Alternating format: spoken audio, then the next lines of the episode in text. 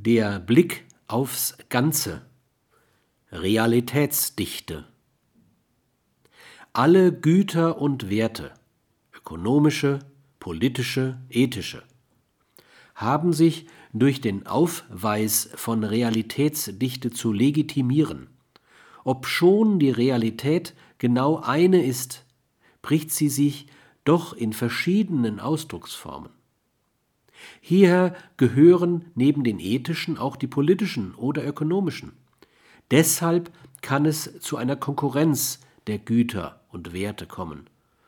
Lösungsversuche setzen dann eine Güter- oder Werteabwägung voraus. Diese muss die Realität als Ganzes berücksichtigen und nicht nur deren politische oder ökonomische Aspekte. Das setzt ein Verfügen über übergeordnete Standards voraus. Diese stellt die Ethik zur Verfügung.